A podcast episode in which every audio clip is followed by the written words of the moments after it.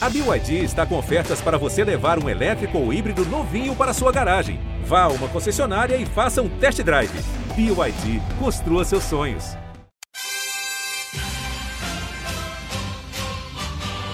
É medalha, é Brasil, é Brasil, é Brasil! Brasil!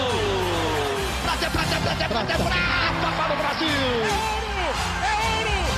Grite junto! Medalha de ouro para o Brasil nos Jogos Olímpicos! Rumo ao pódio! Saudações olímpicas! Este é o Rumo ao Pódio, o podcast de esportes olímpicos da Globo. Eu sou Marcel Merguizo, estou aqui em casa hoje, em São Paulo, uma terça-feira, dia 19 de setembro de 2023, quando faltam 311 dias para o início dos Jogos Olímpicos de Paris.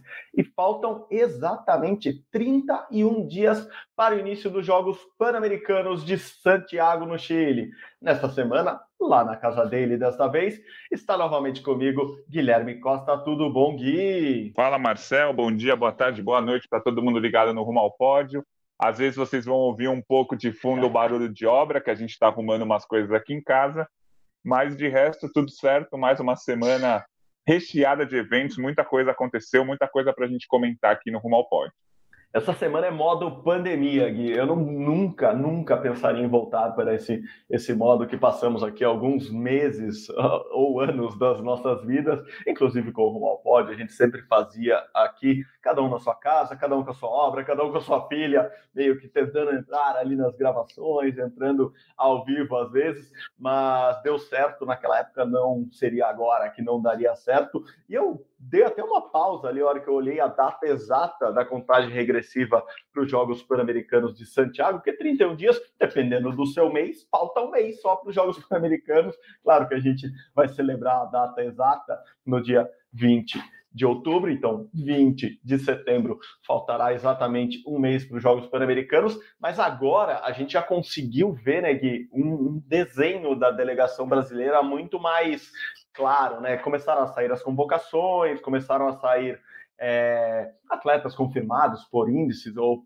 pela própria confederação chamando. Aliás, vou aproveitar aqui, acho que a gente nem falou disso exatamente ainda. Gostaríamos todos de estar lá em Santiago, mas a gente aqui da Globo, né, do Sport TV, está confirmada a nossa equipe. Vamos em uma equipe para Santiago esse ano. Eu serei o produtor dessa equipe, o repórter será o Caio Maciel, o repórter cinematográfico será o Augusto Câmara. Então, a nossa equipe da Globo estará diretamente de Santiago, trazendo tudo que for possível para vocês aqui. Teremos podcast lá? Teremos podcast lá. Como que vai ser? Ainda não sabemos, falta um mês e a gente ainda vai definir isso, mas com certeza o Gui estará muito, muito, talvez até mais atento do que eu é, sobre tudo que vai acontecer no PAN daqui a um mês mas eu estava olhando, Gui, acho que a última convocação que saiu, a mais recente convocação para o PAN de Santiago, já vou até abrir com esse assunto aqui hoje o nosso podcast. Teve Pan-Americano de Judô neste final de semana, nesta semana que passou, nesse final de semana que passou, e também o judô confirmou a equipe que vai para os Jogos Pan-Americanos. Então, teremos lá nessa equipe Rafaela Silva, teremos Daniel Carguinin, teremos o Rafael Silva, o Baby, Kathleen Quadros, enfim, medalhistas olímpicos vão para esse PAN. Quem não vai, quem confirmou que não vai, a gente já tinha essa não informação, mas essa suspeita, é a Mayra Guiar, mas a Mayra voltou a competir, né? Voltou a competir no PAN de judô que aconteceu nesse final de semana. Então, eu queria abrir já com você, falando um pouco de Jogos Pan-Americanos, mas também falando um pouco desse judô brasileiro, que teve uma etapa importante da, da preparação para os Jogos Olímpicos do ano que vem. O PAN, é, o PANzinho, ou PAN judô, vale pontos para, para a classificação olímpica. E também tivemos a confirmação da equipe que vai ao Chile, que vai a Santiago, Gui. É, a notícia boa, o Brasil teve o campeonato pan-americano, né, como você falou, que vale pontos para o ranking mundial nesse fim de semana, foi no Canadá. É um campeonato meio estranho, porque para começar, é, chama Campeonato Pan-Americano e da Oceania. É um campeonato continental que junta a Oceania e as Américas, mas até aí tudo bem, ah, tem alguns australianos e australianas boas, tal, mas não interferiu tanto na campanha do Brasil. O Brasil terminou com sete medalhas de ouro, e eu acho que o mais legal de tudo, o ranking mundial de judô já foi atualizado e com tudo que aconteceu nesse Pan-Americano, o Brasil, se a Olimpíada fosse hoje, estaria classificado em todas as categorias. O ranking foi atualizado e o Brasil ganhou muitos pontos, porque quem precisava ganhar pontos ganhou, isso é muito importante. Então, assim, é, falando do Pan-Americano que foi agora, tivemos a volta da Mayra Guiar, campeã, três lutas, três vitórias, 13 pontos, como a gente esperava, resultado importantíssimo, mas assim, muito esperado, porque ela era muito superior às adversárias, mas garantiu 700 pontos ali no, no ranking mundial. Outros resultados importantes.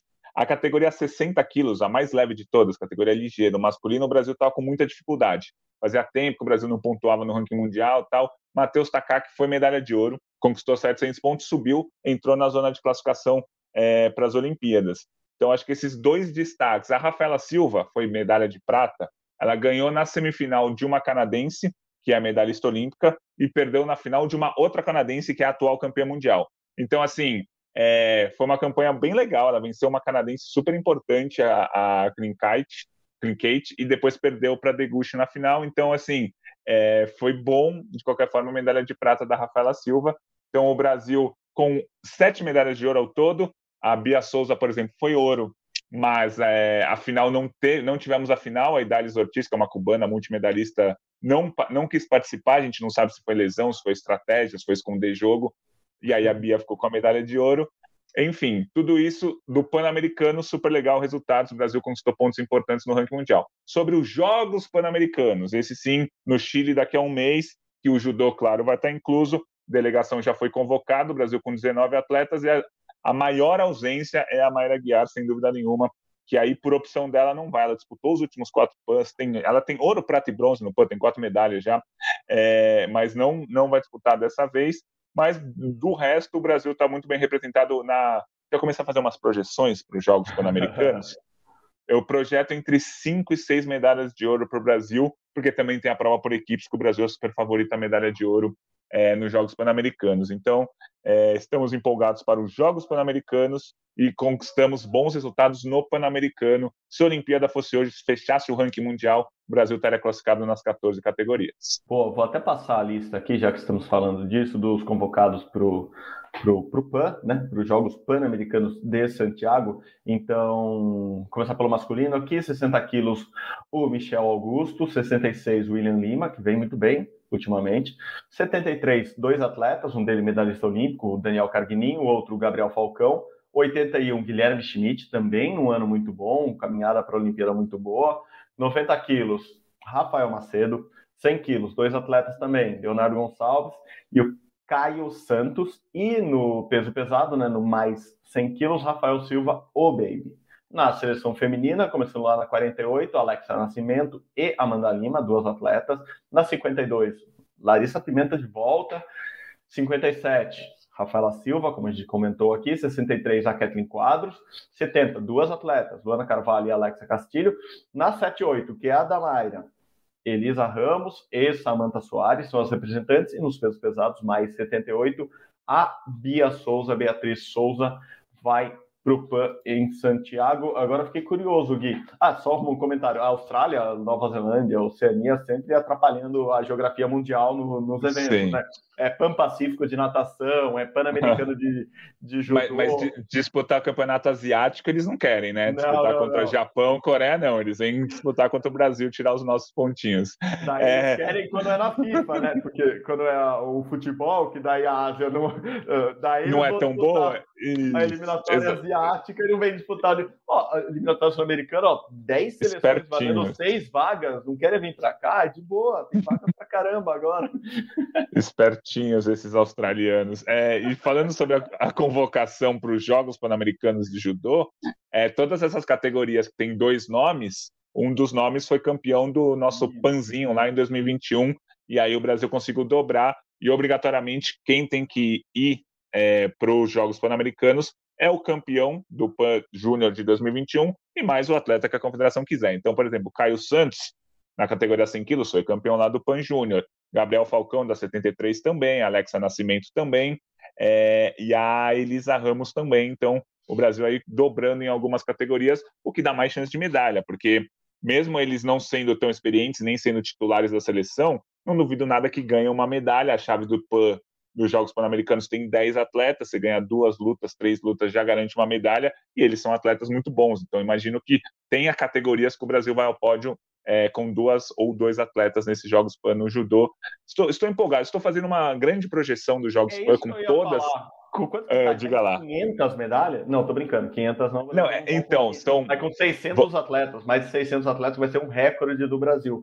Mas já, Sim. já tá em que a Liga? Então, é, são 428 provas, né, que a gente vai ter no PAN. O programa dos Jogos Pan-Americanos é maior do que o programa das Olimpíadas, tem outros esportes.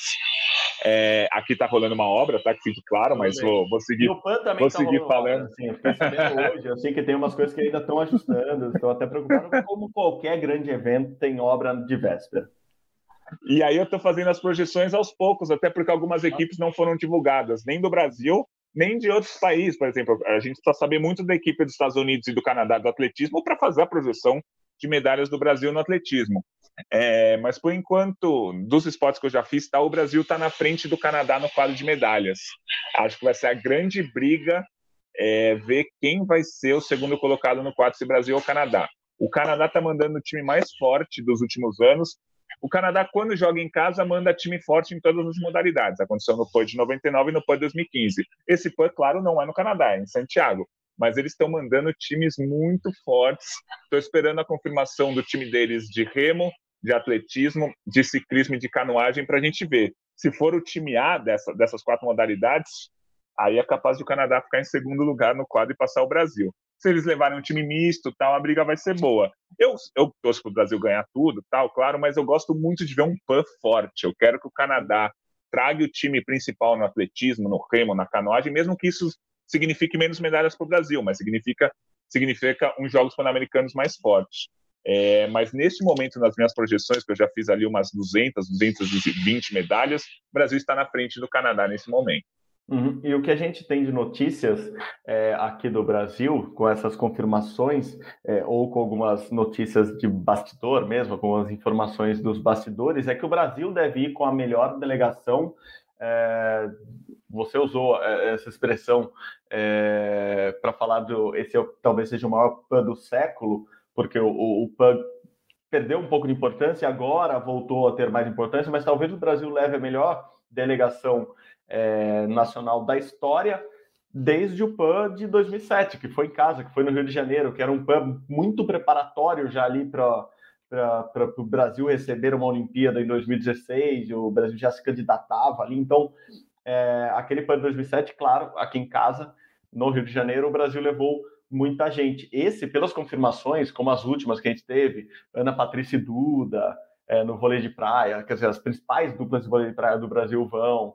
É, a gente teve outras confirmações importantes, por exemplo, agora da Rafa Silva. É, de des desfalque mesmo certo no PAN até agora, a gente tem o Bruno Fratos, que, que não se classificou, né, porque não participou da seletiva, e a Mayra, não convocada. O resto, até atletas que ainda não confirmaram, como o Isaquias Queiroz e, e o Alisson dos Santos Pio, é, tem essa possibilidade de ir ainda. E isso torna a delegação brasileira muito forte e vai ao encontro do que você está falando, né, Gui? De ter um PAN muito forte é, depois de muito tempo, né? Depois de muito tempo, esse PAN talvez seja o maior de todos em competitividade, né? Até porque vale muita vaga, né? Tem isso também. Até esportes que a gente considera menores dão muita vaga. Então, é, são 33 disciplinas, né, não esportes ao todo, que dão vagas ou índices para a Olimpíada de Paris. Então, isso, obviamente, estimula muito mais gente a. É, não, com certeza. E, por exemplo, as novas modalidades, os times que já foram convocados, por exemplo, o Canadá vai com time A no skate, no breaking, na escalada. É, então, essas novas modalidades, principalmente o breaking e a escalada, valem vaga na Olimpíada, o skate, ou nos Jogos Pan-Americanos. Então, o Canadá vai, vai, vai, com, vai com. E acho que o calendário ajuda nisso. É, sem outubro, foge de todos os campeonatos mundiais. Claro que algumas, algumas estrelas já vão estar de férias. A Yulimar Rojas, venezuelana campeã mundial de salto triplo, campeã olímpica, não vai disputar o PAN porque ela já vai estar descansando para o ano que vem. Mas o, o fato de ser em outubro não bate com nenhum campeonato mundial. Isso ajuda bastante as estrelas quererem ir. Por exemplo, o triatlo, que nos últimos anos é, Estados Unidos e Canadá não mandaram um time mais forte, o Canadá vai com um time praticamente A, principalmente no feminino. é, e os Estados Unidos também vai mandar uma atleta número 3 do ranking mundial. No passado, por exemplo, o Brasil fez ouro, prata no feminino, ganhou masculino, ganhou por equipes, porque o Brasil é bom, mas também porque Canadá e Estados Unidos não estavam com o time principal.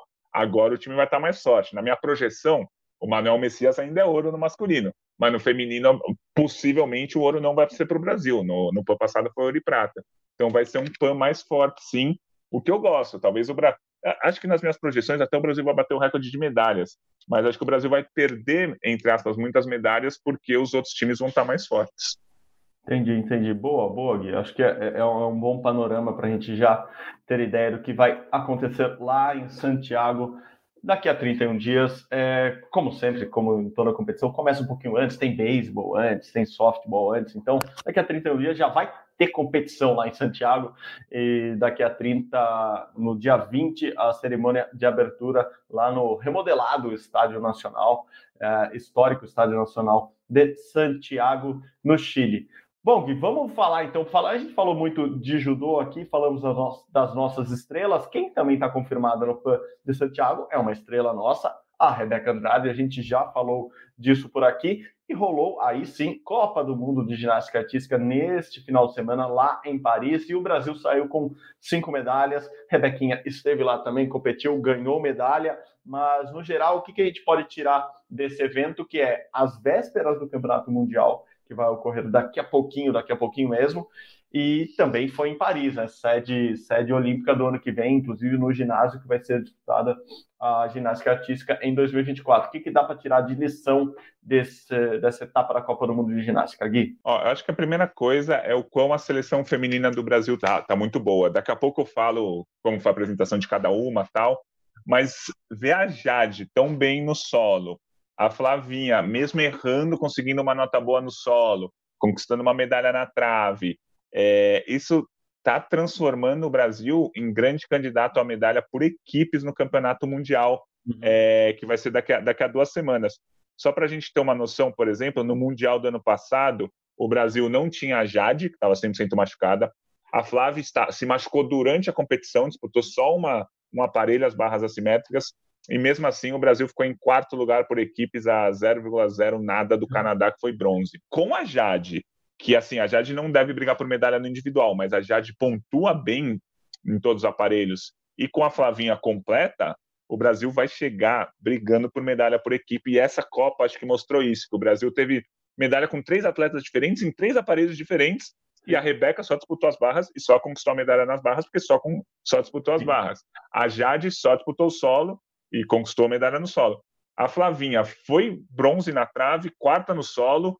O solo, uma nota muito boa, mesmo errando, pisou fora do tablado, perdeu dois décimos. Enfim, acho que a grande lição é: o Brasil vai brigar por medalhas no feminino na, na competição por equipes do Campeonato Mundial. Falando individualmente de cada atleta, a Rebeca Andrade nas barras assimétricas ficou com a prata com uma nova saída. É, ela deu uma, uma dupla pirueta, assim, uma saída mais difícil do que ela tinha antes, ou seja, mais bonificada. É, ela deu um passo na hora da, da chegada dessa saída. É, se ela crava, ela ganha a medalha de ouro e faz uma nota que, dá, vai dar um ouro. Se ela crava a série dele, dela atualmente, ela ganha ouro nas barras assimétricas no Campeonato Mundial. Isso é muito provável. É que é muito difícil cravar a série, até porque essa saída é nova. Foi a primeira vez que ela fez é, na, na carreira dela numa competição oficial. Então, gostei da prata da Rebeca. Teve a medalha da Flávia Saraiva é, na, na trave foi bem conturbada, assim, ela ficou atrás de uma francesa e de uma francesa naturalizada argelina, então ficou uma nota meio, bem estranha, assim, vi vários comentários de jornalistas internacionais, né, não brasileiros, reclamando da nota da, da Flávia, que merecia a, a medalha de ouro, mas ficou com bronze. No solo, a Jade muito bem, medalha de prata, e a Flavinha dando um passinho para fora ali no, no, no, tablado e ficando em quarto lugar. Então, acho que foi um, um bom desempenho. No masculino, foi um negócio foi legal o Arthur Nori. O Arthur Nori fez uma, uma grande competição, fez sinal no, so, no salto, é, foi medalhista na, na barra fixa, que é a principal competição dele. E o Bernardo foi muito bem. O Bernardo ganhou medalha na barra fixa, foi finalista nas barras paralelas. Só que o Bernardo não vai para o Mundial. O Bernardo não foi convocado, né? A convocação foi feita antes dessa Copa do Mundo. É, significa que o Brasil está bem, porque se deixou de lado um cara que já foi tão bem nessa Copa do Mundo, é, vamos ver como é que vai ser o Campeonato Mundial Masculino daqui a duas semanas também. É, boa, é bom lembrar que, que o Caio não estava, né? Ele que se recupera de uma cirurgia, só volta o ano que vem é, é o principal desfalque é, das seleções brasileiras, né? A feminina está completinha ali, a masculina está sem o Caio Souza, é, ele não foi para essa etapa, não vai para o Mundial. E, e, lembrando sempre que o Mundial é classificatório para a Olimpíada, né, Gui? Então, por isso é importante, tão importante, é, o Brasil estar com a, com a seleção, né, com a equipe tão bem às vésperas de uma competição tão importante. Bom, voltamos a falar de competição importante e voltamos a falar de um atleta que também está confirmado no PAN. Juro que não estava é, oficialmente no meu roteiro, vamos dizer assim, que toda a abertura de esportes a gente falasse numa atleta importante no Parapan, mas Raíssa Leal está confirmada nos Jogos Pan-Americanos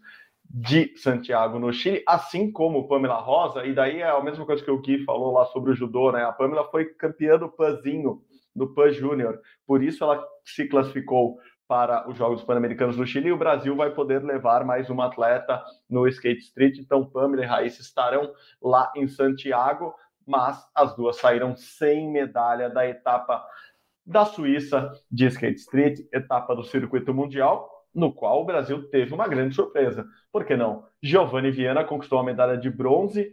O Brasil continua brigando sempre por medalhas ali no skate street, né, Gui? É, agora você opta aí, se você quer começar falando pela boa é. notícia ou pela, vou chamar de má notícia, porque a Raíssa sempre está no pódio. Então a gente fica mal acostumado. Eu estava até pensando esses dias é, sobre aquela história que a gente vem debatendo, né? Ah, o ano do Brasil é, não é tão bom, é ruim, e o quanto a gente criou a expectativa da medalha de ouro para para muitos atletas, como Raíssa, como Rebeca, e quando elas não conquistam a medalha, ou até conquistam uma prata, como a Rebeca, a gente fala, nossa, que bom resultado, mas podia ser ouro, né? É isso que você falou, ah, que ótimo resultado da Rebeca, mas se ela acertar tudo é ouro, né? Então a gente cria essa expectativa diante de grandes atletas como como, como essas duas. E no Skate Street, como fomos neste final de semana, Gui? É, então, é, quando a gente fala que quanto mais atletas com chance de medalha tem, mais medalhas o Brasil conquista, o skate, por exemplo, nesse fim de semana foi isso. Ah, a Raíssa era super favorita, ficou em sétimo. A Pamela, a gente sabia que ia brigar, ficou em quinto. Mas surgiu, entre aspas, do nada, o Giovanni Viana, o Giovanni Viana era vigésimo do ranking mundial, estava é, ali na Berlinda para conseguir a vaga olímpica ou não, e foi lá e foi medalha de bronze numa competição que tinha todo mundo, assim, não, não todos os atletas estavam lá, então foi uma competição de altíssimo nível. Então, ah, Kelvin não foi mal, não foi bem, não foi nem para a final. Raíssa, Pamela não foi. O Brasil conquistou uma medalha no, numa competição de nível mundial de qualquer forma. Então, é isso que eu sempre falo, a importância de ter muita gente chegando para quando alguém decepciona, alguém fica fora do pódio, alguém não consegue chegar na final, tem algum backup ali. O Giovanni foi o nosso backup do fim de semana, conquistando a medalha de bronze. A Pamela Rosa, eu achei que foi muito bem. Quinto lugar para ela, a melhor posição dela no ano. Fazia um tempo que ela não brigava ali é, entre as primeiras colocadas. É, se é, é, difícil, a gente sempre fala assim, né? Mas a, a, primeira volta dela foi, não foi boa, né? Ela tirou só 55. É, as outras atletas tiraram 70, 75, 80 se a Pamela tivesse tirado uma nota razoável que fosse, ela teria conquistado a medalha, porque nas manobras ela foi muito bem.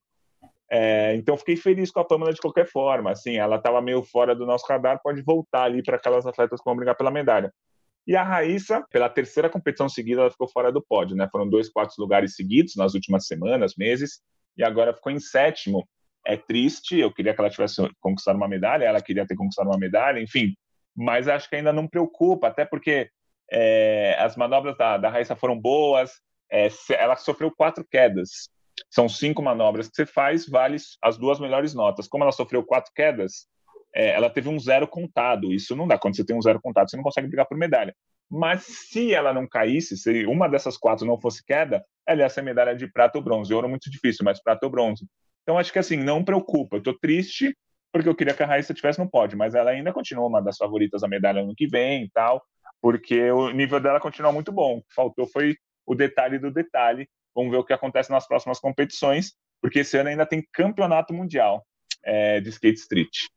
Boa, boa. No, no, masculino, como você disse, todo mundo lá, Nadia Hilson voando de novo. Parece que vai chegar de novo como favorito é, a, a, medalha olímpica, então que ele não conseguiu, é engraçado, mas uh, o cara que é uma lenda do, do, do, do, skate já e não conseguiu, parece que vai chegar de novo em Paris com uh, chance vamos dizer, favoritismo em ganhar uma medalha, se não ouro. E no feminino é isso, né? O esquadrão japonês ali é complicadíssimo. É impressionante como, como tem japonesa. Exatamente isso que você falou da quantidade, né? Assim, não é, é isso. a japonesa.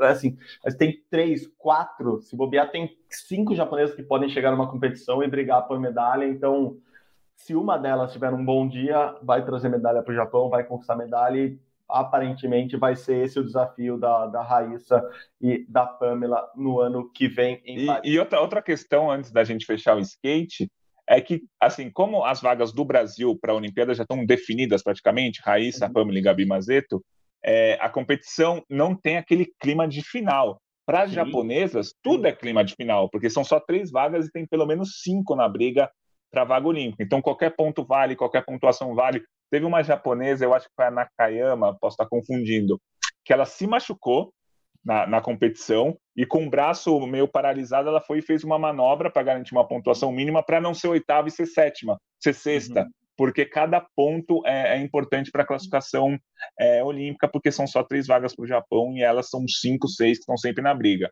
Então elas estão, não vou dizer vontade, porque é claro que a Raíssa e a Pamela queriam é, essa medalha também, mas elas precisam muito mais dessas medalhas, desses títulos nesses circuitos mundiais, do que a Pamela e a Raíssa, que já estão praticamente classificadas para a Olimpíada, pela... porque é, elas estão muito na frente da quarta melhor brasileira, são, são três vagas. As japonesas não, as japonesas têm cinco, seis ali, tudo na briga ponta a ponta.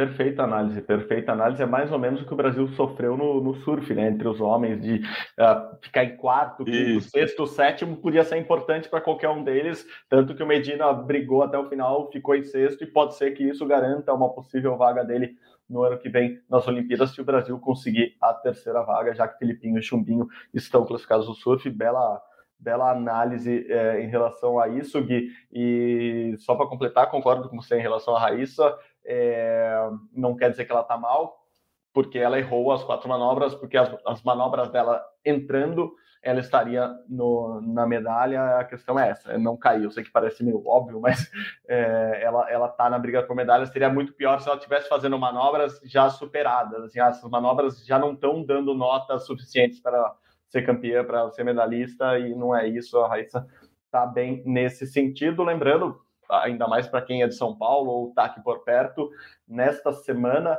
tem STU em São Paulo, né, o circuito nacional, o circuito brasileiro de skate street park.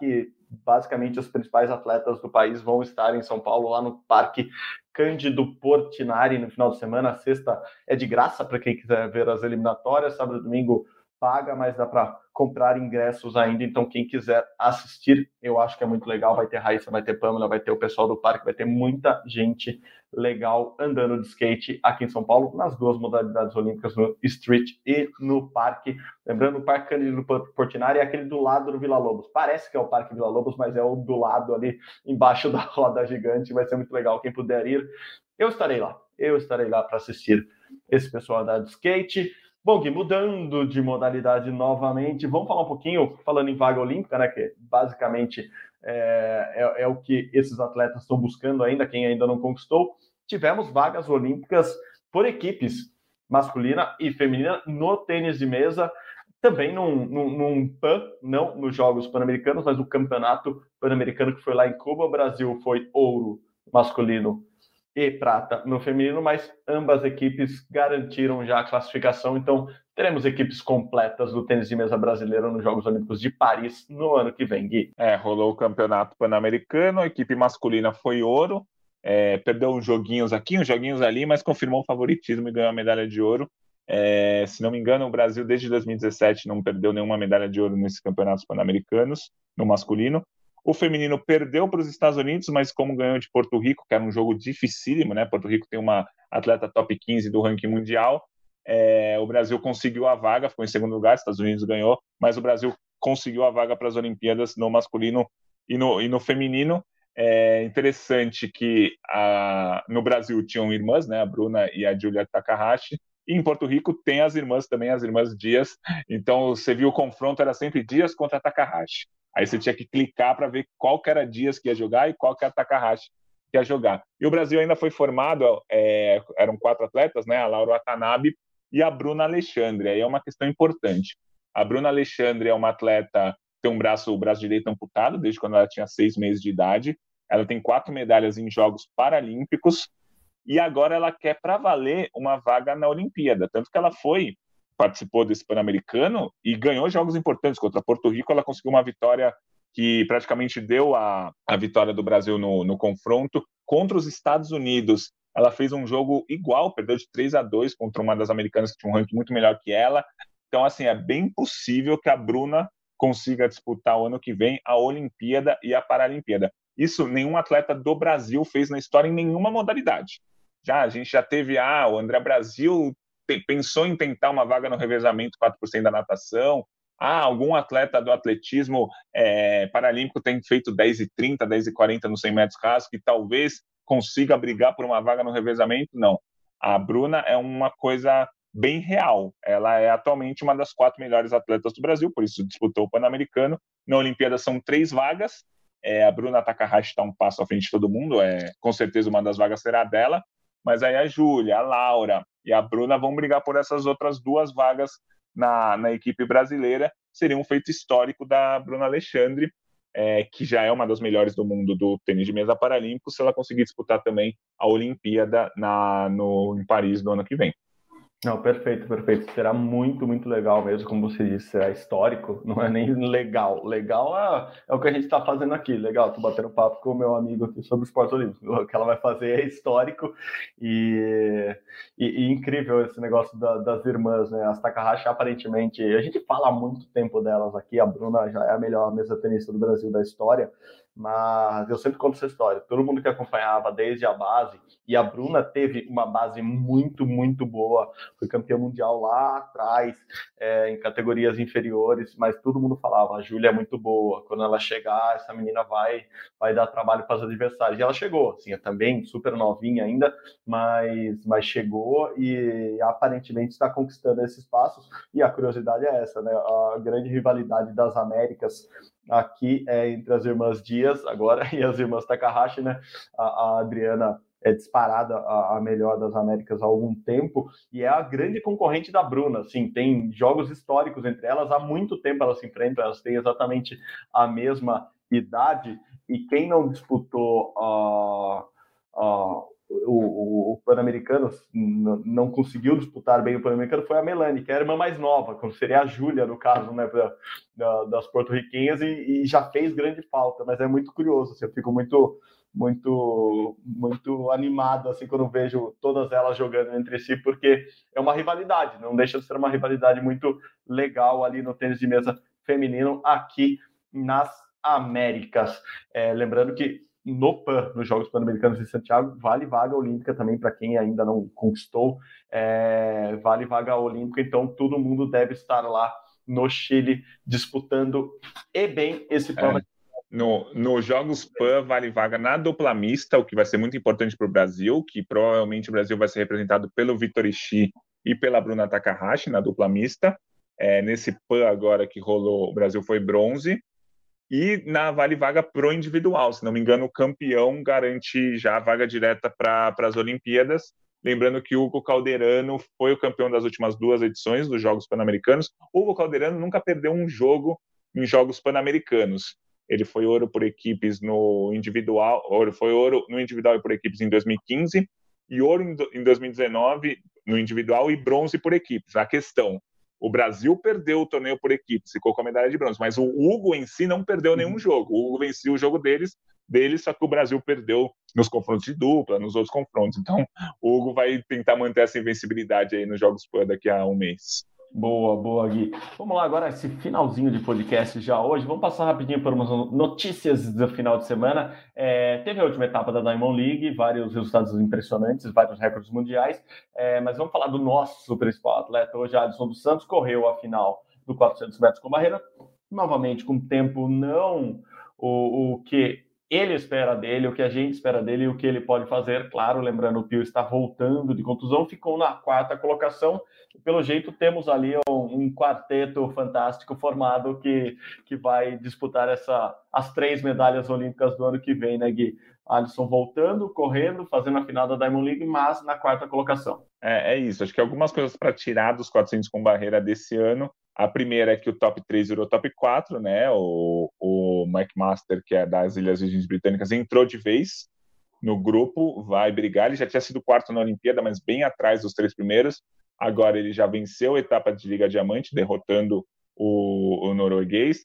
Ficou, foi ao pódio no Campeonato Mundial, tirando o Alisson é, do pódio, então ele entrou de vez. O top 3 virou top 4, a medalha que em condições normais seria garantida não é mais garantida, porque são quatro atletas agora brigando diretamente pela medalha. Aí, uma outra questão aí mais positiva. É, o Alisson, é, a gente não viu tempos tão espetaculares dos outros atletas como a gente teve nos últimos anos. O Ray Benjamin fez um grande tempo agora, é, nessa última etapa, mas nenhum deles, em nenhuma competição esse ano, fez um tempo melhor que o Alisson fez para levar o bronze na Olimpíada, por exemplo. Então, a, a, prova que tem os maiores da história, continua tendo os maiores da história.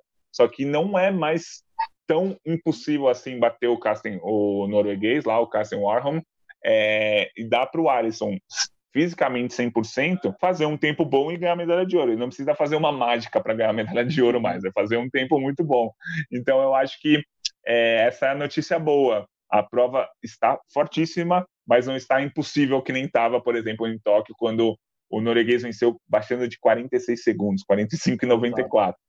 Agora ninguém baixou de 45, o melhor tempo da temporada foi 46,39, se não me engano, agora do Ray Benjamin né, nesse último fim de semana. O Alisson fez, 40, é, fez 46,20, 46,2 décimos na Olimpíada. Então o Alisson já tem tempos melhores do que todo mundo fez esse ano. Então com certeza ele vai estar na briga no ano que vem e 100% recuperado fisicamente. Aí o Alisson é um um nome muito importante para essa nessa briga por medalhas. É por aí mesmo. Eu lembro que logo depois da Olimpíada, quando, quando os três bateram o recorde olímpico né, na, na final ali, é, um recorde que, que, que já estava desde Barcelona 92, todo mundo falou: nossa, agora esse pessoal vai começar a correr de uma maneira absurda, porque todo mundo vinha de pandemia, vinha assim. Não era o cenário ideal, estava muito quente em Tóquio, enfim, tudo conspirava para esse tempo continuar ladeira abaixo, né? Todo mundo correr na casa dos 45. O Pio já falou que ele quer correr na casa dos 45, que o treino dele é, especificamente é para isso, para bater o recorde mundial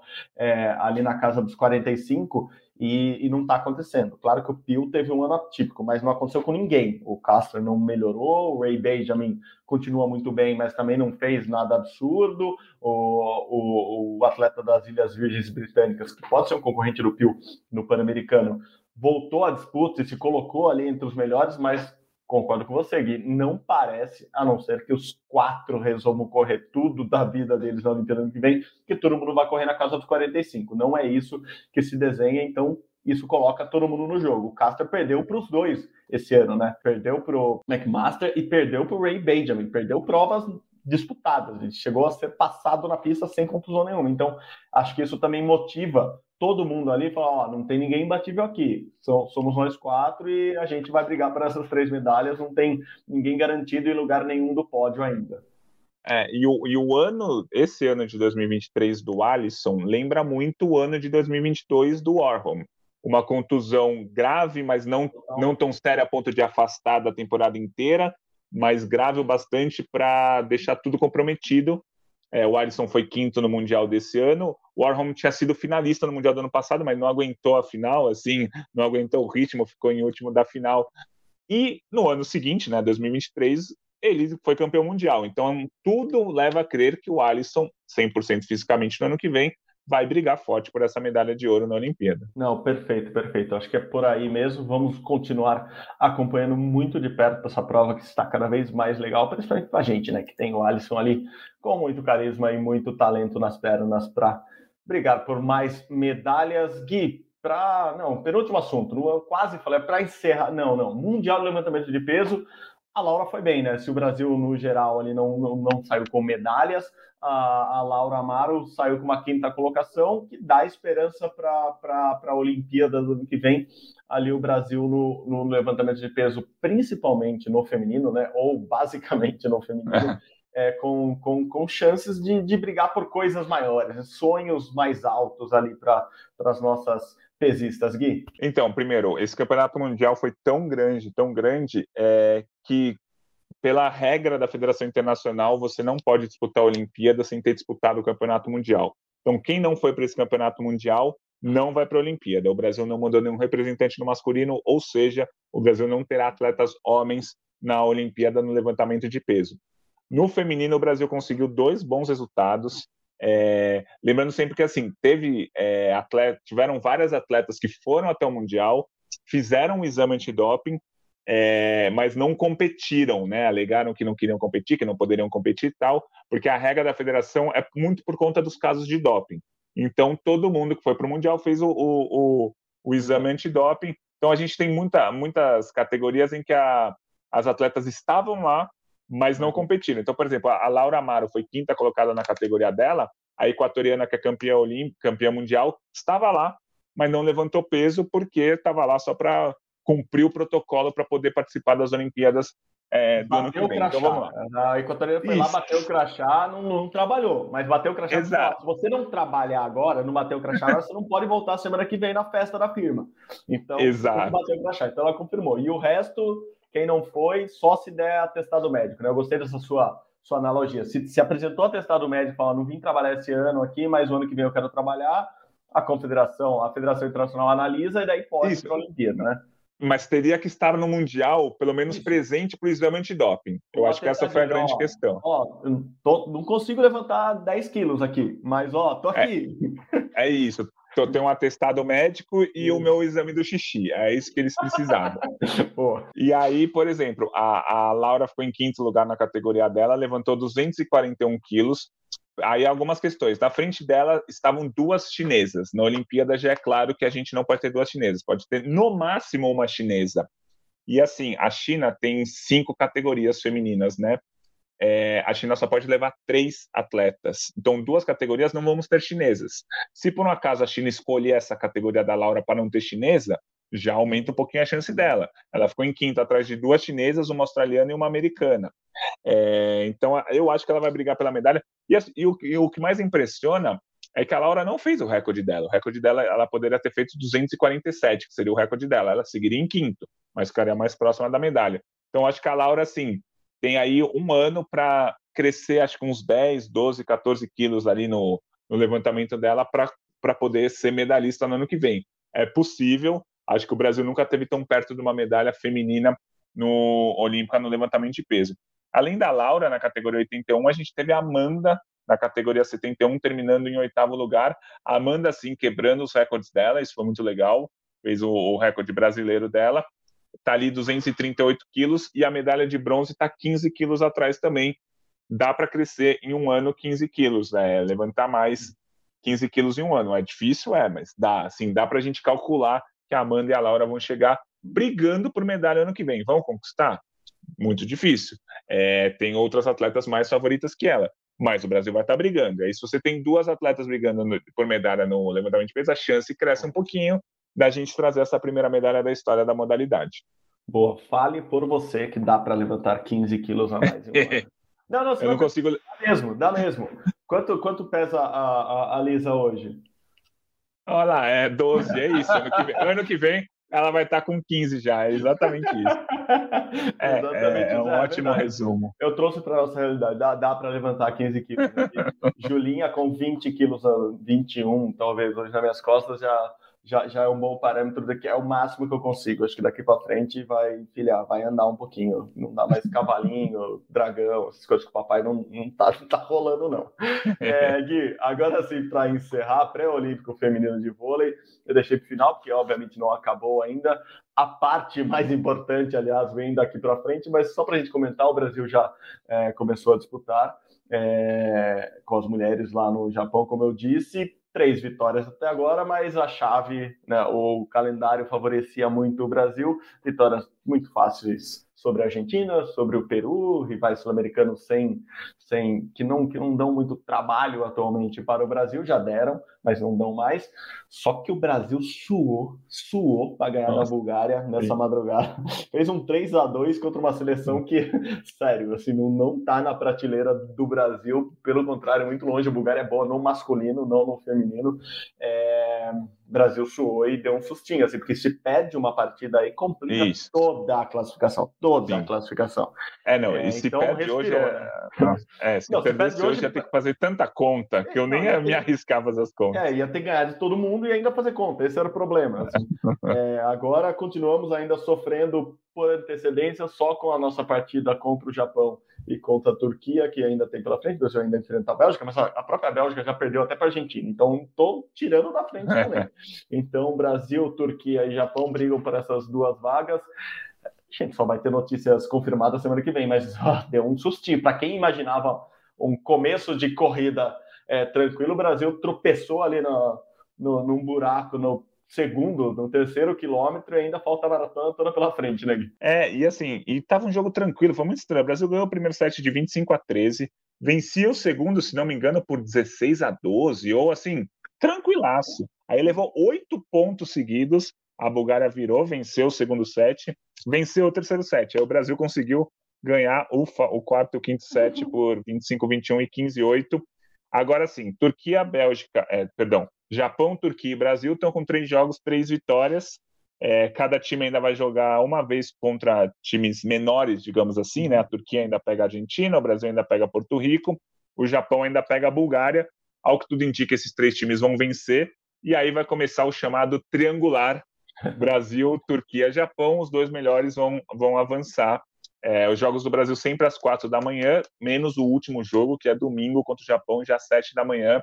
É, espero que já ou com a vaga certa ou com a vaga encaminhada, porque eu não quero ficar com um problema no. problema não. Então vamos ver o que, o que vai acontecer aí nessa, nessas próximas rodadas. O Brasil pega a Turquia dia 22, depois ainda pega a Bélgica, mas como você falou, a, a Bélgica tá tão mal que já perdeu o jogo. A Bélgica já não tá com a melhor jogadora dela, né? E uhum. já perdeu o, o jogo para a Argentina por 3 a 0. Então, é muito provável que o Brasil ganhe da Bélgica também. Então, no final das contas, são oito times brigando por duas vagas, mas na realidade, realidade mesmo, é Brasil, Japão e Turquia brigando por essas duas vagas. E aí é problema para o Brasil, né? Porque o Pré-Olímpico é no Japão e a Turquia é a atual campeã da Liga das Nações. Não, perfeito, perfeito. É isso. Ah, mas é o fim do mundo se não classificar agora? Não. A gente, claro, quer classificar agora para todo o trabalho já ser pensado e trabalhado com a vaga olímpica na mão, etc. Mas se o Brasil não classificar agora, a próxima classificatória olímpica é pelo ranking mundial e o Brasil é muito bem ranqueado no feminino, no masculino, mas no feminino principalmente. E a classificatória é pela pela região, né, pela, pelo continente. E no continente americano, o Brasil, no, no sul-americano, o Brasil deve ficar com essa vaga, como eu disse, a Argentina e Peru hoje não fazem muitas cócegas no Brasil. Então, a gente quer classificar agora, mas se não classificar agora também, o Brasil estará com a seleção feminina de vôlei na Olimpíada do ano que vem, sim, quase que com certeza absoluta, mas melhor garantir agora. Né? Se você pode pegar o trem agora, pega é, agora e depois você vê o que fazer. Bom, Gui, é isso. Semana cheia de assuntos, correria. Semana que vem tem Kobe Expo. É...